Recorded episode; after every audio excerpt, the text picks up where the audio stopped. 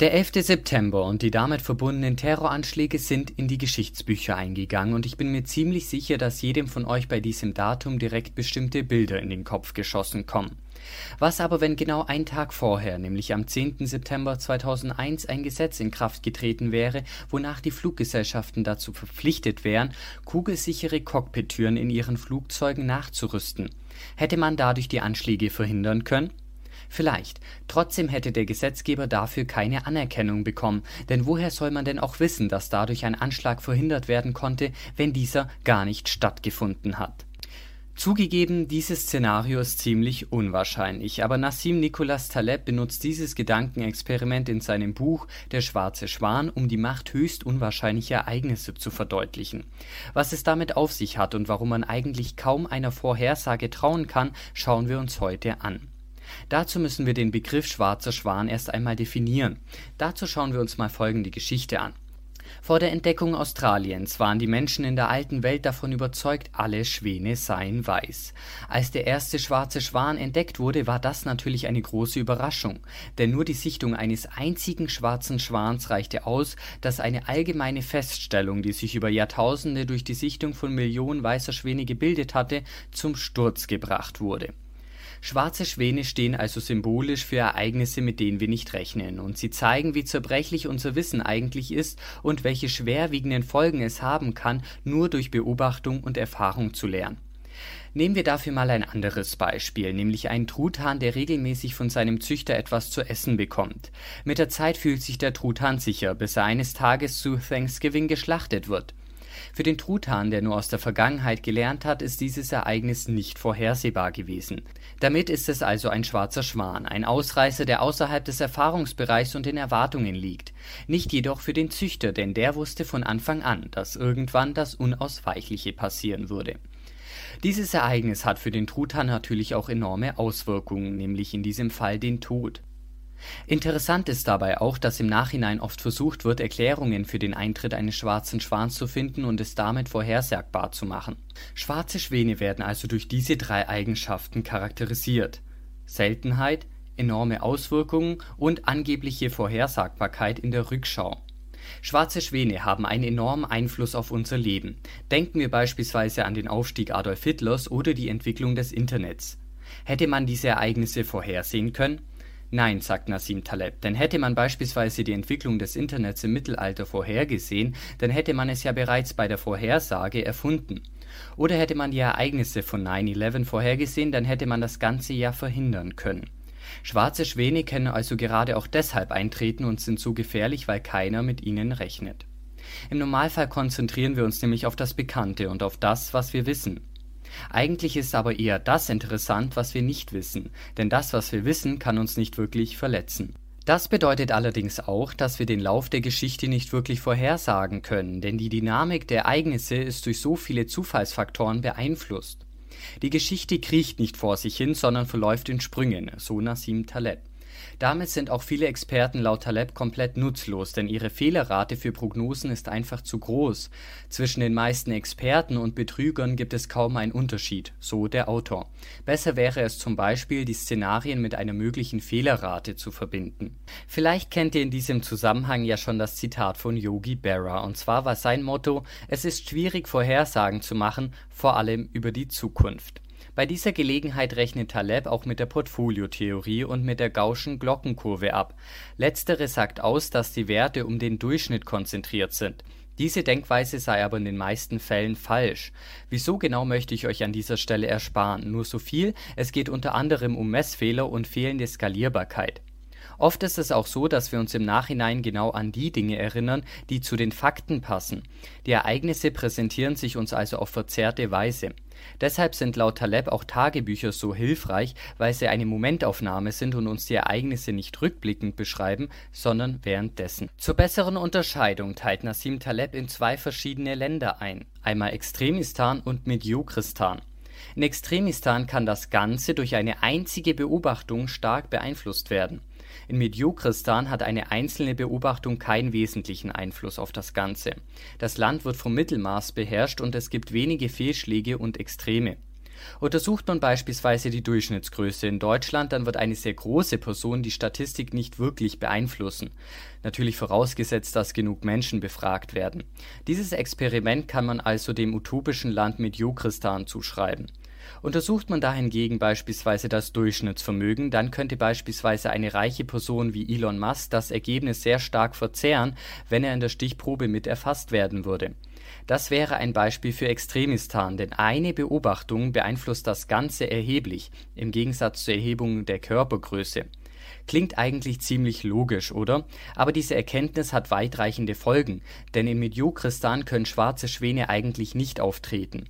Denn entweder wurde bereits alles enthüllt, oder selbst wenn ein außergewöhnliches Ereignis auftritt, hat es keine wirklichen Folgen.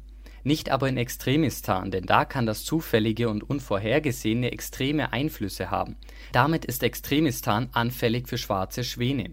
Das Problem des schwarzen Schwans in seiner historischen Form zeigt also die Schwierigkeit, aus den verfügbaren Informationen allgemeine Schlussfolgerungen zu ziehen oder aus dem Vergangenen, Bekannten und Gesehenen zu lernen. Und aus unserer Blindheit für schwarze Schwäne ergeben sich noch andere Probleme. Beispielsweise konzentrieren wir uns oft auf vorher ausgewählte Segmente und verallgemeinern davon ausgehend, was wir nicht sehen. Der sogenannte Bestätigungsfehler. Es macht nämlich sehr wohl einen Unterschied, ob es keine Beweise für schwarze Schwäne gibt oder Beweise für keine schwarzen Schwäne. Oft wird das allerdings im Alltag nicht beachtet, beispielsweise bei der Krebserkennung, denn da können nicht alle Zellen untersucht werden, sodass man auf eine Stichprobe angewiesen ist. Ist diese negativ, ist das allerdings nicht ein Beweis für keinen Krebs, sondern es gibt keine Beweise für Krebs. Ein kleiner, aber sehr wichtiger Unterschied. Außerdem verhalten wir uns so, als würden schwarze Schwäne nicht existieren und sind oft der narrativen Verzerrung ausgeliefert. Das bedeutet, dass wir versuchen, in Reihen von Fakten Geschichten oder Muster zu erkennen. Generell lassen sich zwei Denkmodi unterscheiden, einmal das System 1 mit der Intuition und das System 2, also Denken.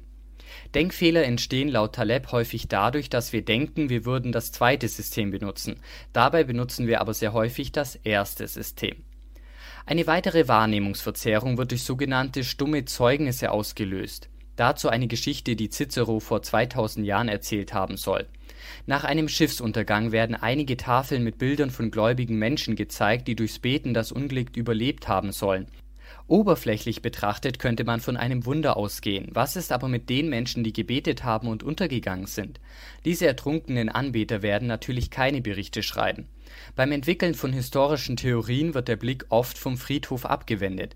Die Lösung in diesem Fall also sowohl die Lebenden als auch die Toten berücksichtigen. Das Problem lässt sich natürlich aber auch noch auf andere Bereiche übertragen.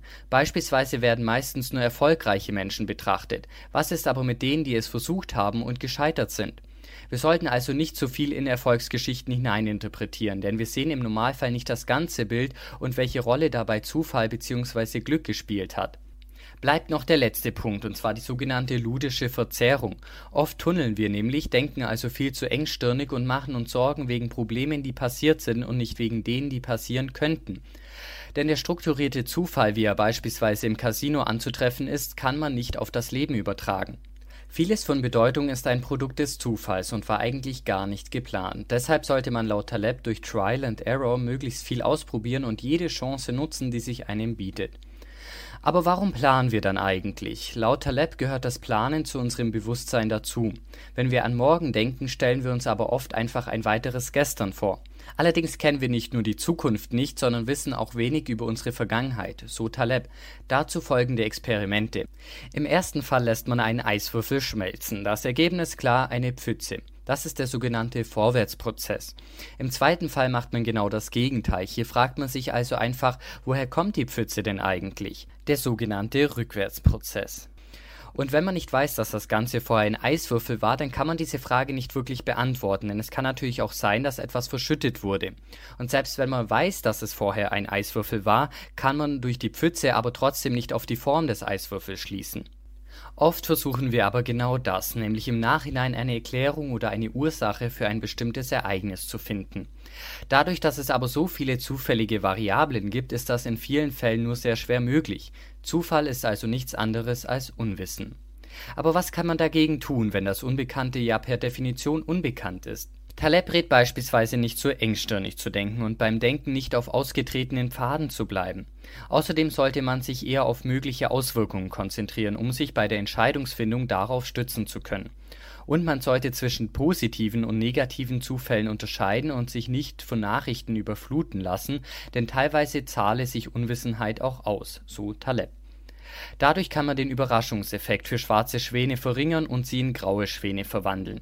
Beispielsweise ist eigentlich alleine schon die Tatsache, dass es zu einem Börsencrash kommen kann, kein wirklicher schwarzer Schwan, denn es ist ja schon bekannt, dass es eintreten kann. Kommen wir jetzt noch zu meinem persönlichen Fazit. Und ich muss sagen, das ist bei diesem Buch tatsächlich gar nicht so einfach. Denn natürlich liefert Nassim Taleb einige neue Denkanstöße und zeigt, dass der Zufall in unserem Leben eine größere Rolle spielt, als wir immer meinen. Allerdings gibt es auch einige Kritikpunkte. Zum Beispiel versteht es Nassim Taleb meiner Meinung nach nicht wirklich, die Dinge verständlich rüberzubringen. Ich meine, klar, dass bei so einem Buch an der einen oder anderen Stelle auch mal ein Fachwort fallen muss. Allerdings benutzt das Nassim Taleb wirklich schon meiner Meinung nach inflationär. Und ich denke, das macht er auch ganz bewusst, um einfach die Glaubwürdigkeit seiner Thesen zu steigern. Ich meine, um bei solchen Begriffen wie zum Beispiel epistemische Opazität, Platonität, Induktionsproblem oder Reverse Engineering überhaupt widersprechen zu können, muss man die Dinge natürlich erstmal verstanden haben. Außerdem benutzt er an der einen oder anderen Stelle erfundene Beispiele, um seine Thesen zu untermauern. Das Beispiel von 9-11 habe ich euch ja am Anfang schon vorgestellt. Und ich meine, solche Gedankenexperimente sind natürlich immer ganz nett. Allerdings ist es natürlich so, dass die Terroristen, wenn es so ein Gesetz tatsächlich gegeben hätte, davon wahrscheinlich auch Wind bekommen hätten und dann einfach andere Wege und Mittel gesucht hätten, um ihren Anschlag trotzdem durchzuziehen. Also versteht mich nicht falsch, ich will damit einfach nur sagen, dass man natürlich nie alle Eventualitäten komplett ausschließen kann. Was haltet ihr von der Idee der schwarzen Schwäne? Und Achtung, Fangfrage, was denkt ihr, was für schwarze Schwäne denn in Zukunft auf uns zukommen? Schreibt das gerne in die Kommentare. In diesem Sinne, vielen Dank fürs Einschalten und bis zum nächsten Mal.